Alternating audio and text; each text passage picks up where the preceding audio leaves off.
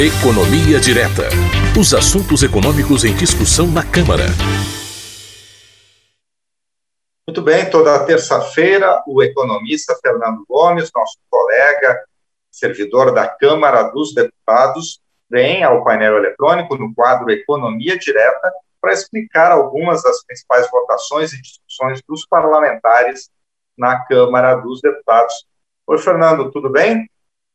Dia, Márcio, tudo bem? Bom dia aí para todo mundo que nos acompanha. Pois é, Fernando Gomes, nosso economista, nosso especialista em economia, maior de idade e vacinado, não é, Fernando? Graças a Deus, Márcio, que isso possa chegar aí para todos os brasileiros o mais rápido possível, se Deus quiser. É o que todos esperamos. Fernando ainda está um pouquinho avariado por conta da vacina, né, que está fazendo seus efeitos, mas está aqui para conversar com a gente. E o primeiro assunto que a gente vai conversar é sobre o projeto que foi aprovado na Câmara, que retomou alguns pontos vetados do Poder Executivo é, de socorro para a agricultura familiar. Esse projeto foi aprovado no ano passado, é, incluindo recursos para fomento da atividade agrícola e prorrogação de condições para o pagamento de dívidas. Fernando, como é que ficou a aprovação desse projeto? Quais são os principais pontos dessa matéria? Pois é, Márcio. É, esse é um projeto para ajudar os agricultores familiares, né, como você disse aí no início, durante a pandemia, e tem algumas medidas que vão continuar valendo também depois da pandemia. Né? Quem é que vai poder se beneficiar desse projeto? Né? Agricultores, empreendedores familiares, pescadores, extrativistas, civicultores é, e os agricultores também. Né? O conteúdo desse projeto, como você disse também, ele já tinha passado aqui pelo Congresso antes, esse texto tinha sido aprovado, ele recebeu até o nome de Assis Carvalho, que é um deputado do PT que faleceu, que tinha aí uma causa de, de defesa do pequeno agricultor, mas depois, quando esse projeto foi para sanção, ele foi vetado quase que integralmente pelo presidente Bolsonaro, né? Então, esse novo projeto agora, ele retoma muita coisa do projeto vetado, ele tem foco em medidas emergenciais aí de, de apoio aos pequenos agricultores familiares, e essas medidas vão até o final de 2022. Vamos lá, quais são os principais pontos do projeto? Né? É, a proposta cria o programa de fomento emergencial de inclusão produtiva rural. Né? O que, que é isso? É destinado a agricultores familiares que se encontram em situação de pobreza ou de extrema pobreza. Para poder receber esse benefício, o agricultor vai ter que se comprometer a implantar um projeto de estruturação da unidade produtiva familiar dele. Nome assim pomposo, né? mas isso aí é ele ajeitar a rocinha dele lá dentro de um projeto que vai ser feito é, por um serviço de assistência técnica e extensão rural que vai ser contratado pelo governo. O valor desse auxílio para esses agricultores vai ser de R$ 2.500 por família.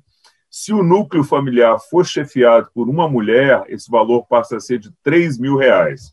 E o valor pode chegar até R$ 3.500, mas se forem projetos de, é, ligados à água, de implantação de cisternas ou outras tecnologias aí para acessar a água. É, esses valores vão ser pagos em parcela única, não reembolsável pelo governo federal. Né? E o que, que isso quer dizer?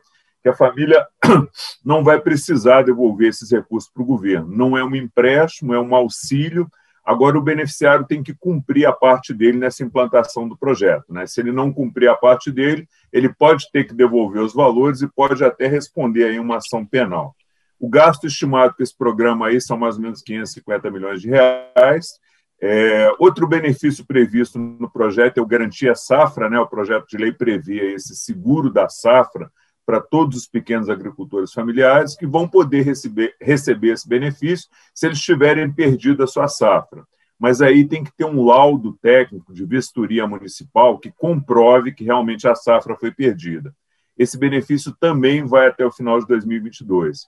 E o projeto traz ainda a previsão de empréstimos, de linhas de crédito para esses agricultores familiares. Né? Essas linhas vão ser criadas dentro do PRONAF, Programa Nacional de Agricultura Familiar, com dois tipos de linha, uma para custeio e outra para investimento. O custeio é para financiar a produção agrícola diretamente. Perdão, são os recursos destinados a plantar e a colher, né? E o investimento é para comprar equipamentos que o agricultor vai usar aí no processo de produção de alimentos. Prazo de contratação para esses empréstimos até julho de 2002. Nesses financiamentos, Márcio, não vai haver taxa de juros, taxa de juros zero, Os prazos vão ser de no mínimo 10 anos, com 5 anos de carência, e o limite de empréstimo por cada beneficiário é de 10 mil reais. Esses empréstimos aí, segundo estimativas, eles devem chegar a 1 bilhão e 700 milhões de reais, mais ou menos, disponível para fazer esses empréstimos.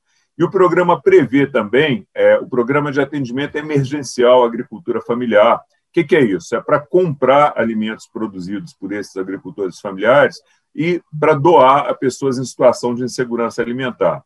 Esse programa vai ser tocado pela Conab e também vale até o final de 2022.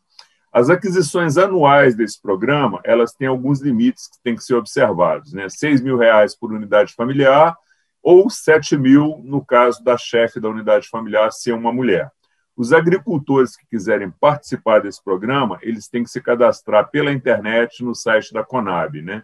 É, e pode haver também uma prorrogação aí das dívidas dos pequenos agricultores. Né? As dívidas vão ser prorrogadas pelo prazo de um ano, a contar da última prestação que o agricultor deve, mantendo as demais condições do contrato de financiamento original, taxa de juros, garantias e tal. É, o projeto suspende também o encaminhamento das dívidas para cobrança judicial, suspende as, as execuções e as cobranças judiciais que estão em curso, que estão em andamento. E o texto incluiu, no final também, uma ajuda aos produtores de leite. Né? O projeto. Perdão, mas estou com a garganta meio dolorida hoje. O projeto permite que os bancos aí que operam no sistema de crédito rural, o SNCR, eles possam flexibilizar, possam diminuir aí as exigências, as garantias para concessão desses financiamentos. O produtor vai, inclusive, poder usar o leite que ele produz ou os animais que produzem esse leite como garantia do financiamento.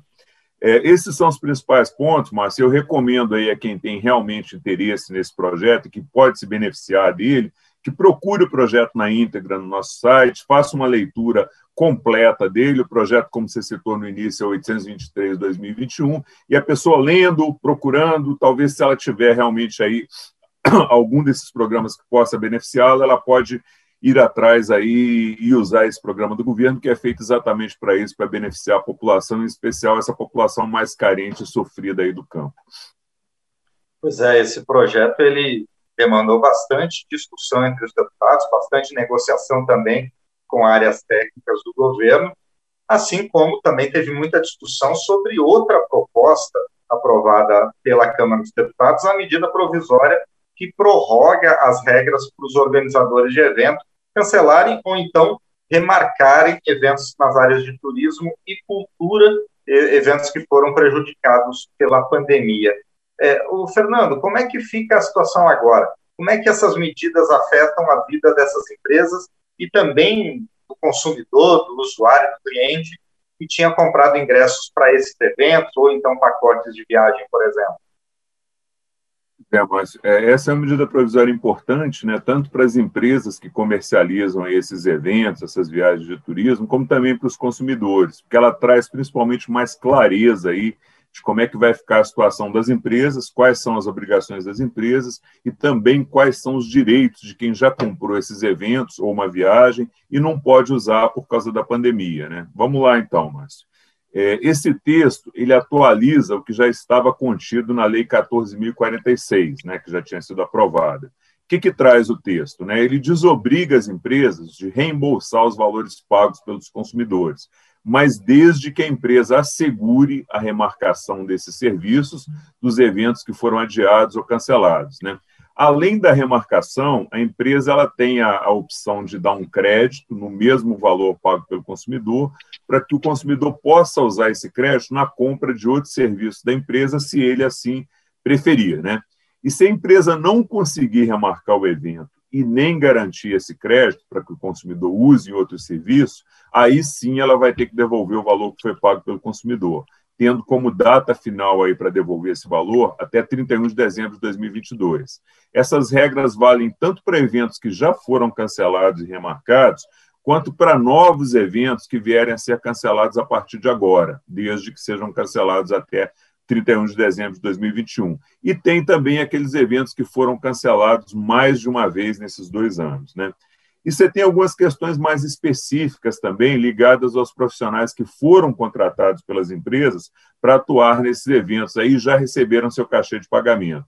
são os artistas, palestrantes e outros profissionais contratados, e cujos eventos que eles iam fazer foram adiados ou cancelados, nesse período aí de janeiro de 2020 a 31 de dezembro desse ano, esses profissionais não vão ter que reembolsar, que devolver imediatamente o valor do serviço ou dos, dos cachês que eles receberam.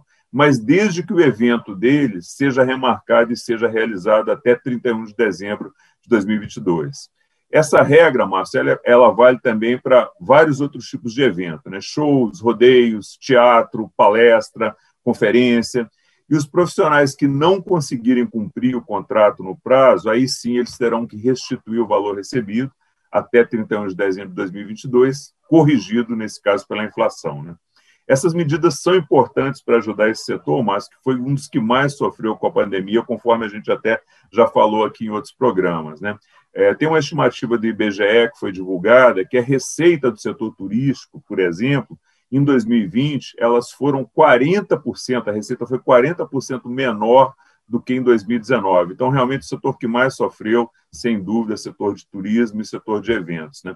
Esses foram os principais pontos da medida e agora ela segue para o Senado, Márcio. Perfeito. Bom, e para encerrar, uma coisa que a gente já havia falado na semana passada é que a gente vai continuar sempre falando sobre a reforma administrativa. A Câmara, então, instalou na semana passada a comissão especial é, que vai analisar a proposta de emenda à Constituição da reforma administrativa. O deputado Fernando Monteiro, do PP de Pernambuco, é o presidente do colegiado, e o deputado Arthur Oliveira Maia, do BEM da Bahia, foi indicado como relator. Bom, e agora? O que, que vem a partir de agora? Quais são os próximos passos, Fernando? Água. pois é, Márcio, é, eu acho que esse tema a gente vai conversar sobre ele aqui, acho que pelas próximas semanas, pelos próximos meses, né? Agora a gente já tem a comissão instalada, né? a gente já tem presidente, já tem relator. A gente comentou aqui no outro programa a importância dessas duas escolhas, né? porque esses são os principais atores do processo, né? o presidente e o relator. Presidente, porque é ele que vai dar o tom de condução das sessões, ele que vai avaliar avaliar os requerimentos, ele que vai avaliar as questões de ordem, ele tem o poder de fazer com que as discussões caminhem de forma mais rápida ou mais demorada, ele que vai dar realmente o tom de condução das reuniões. Né? E o relator também tem um papel muito importante, porque é ele quem prepara o relatório, ele que vai é, fazer um relatório pela aprovação ou não né, da proposta, e o relatório dele, ou propondo a aprovação ou não propondo a aprovação, é que vai ser avaliado é, no final das contas, pela comissão. É, o novo presidente, Márcio, ele fez um discurso inicial aí de que os trabalhos vão ser conduzidos de forma técnica, imparcial, que ele não vai trabalhar nem a favor do governo, nem a favor da oposição, mas que ele vai atuar como um canal de facilitação de diálogo entre as partes e que vai facilitar ao máximo que todo mundo possa expor seus pontos de vista durante a reunião. Né?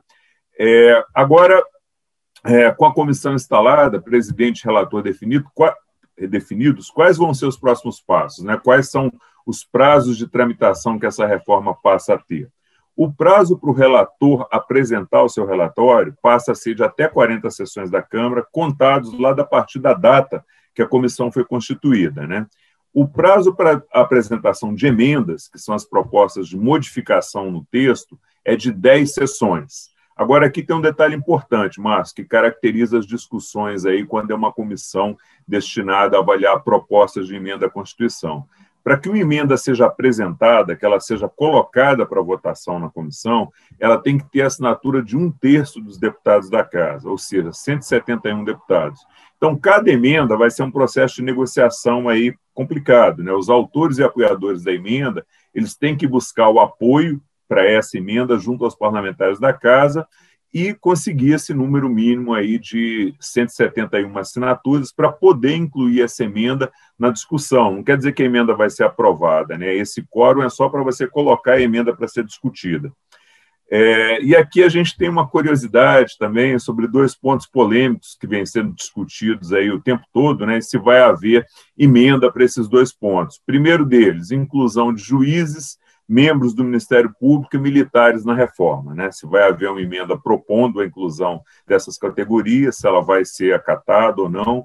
E tem também o ponto que trata daí da realização do concurso público e manutenção da estabilidade do serviço público como forma única de contratação para o serviço público, que é o que está valendo hoje. Né? Esse é um dos pontos mais criticados da reforma, traz uma inovação grande, ao invés do concurso público somente, como é hoje, o texto da PEC propõe cinco novas fórmulas de vínculo dos novos servidores com o Estado, sendo que somente uma delas vai seguir os mesmos moldes de hoje. Né? As outras quatro são formas novas é, de contratação e de, e de, uma relação diferente entre é, servidor e Estado, mas sem estabilidade para o servidor.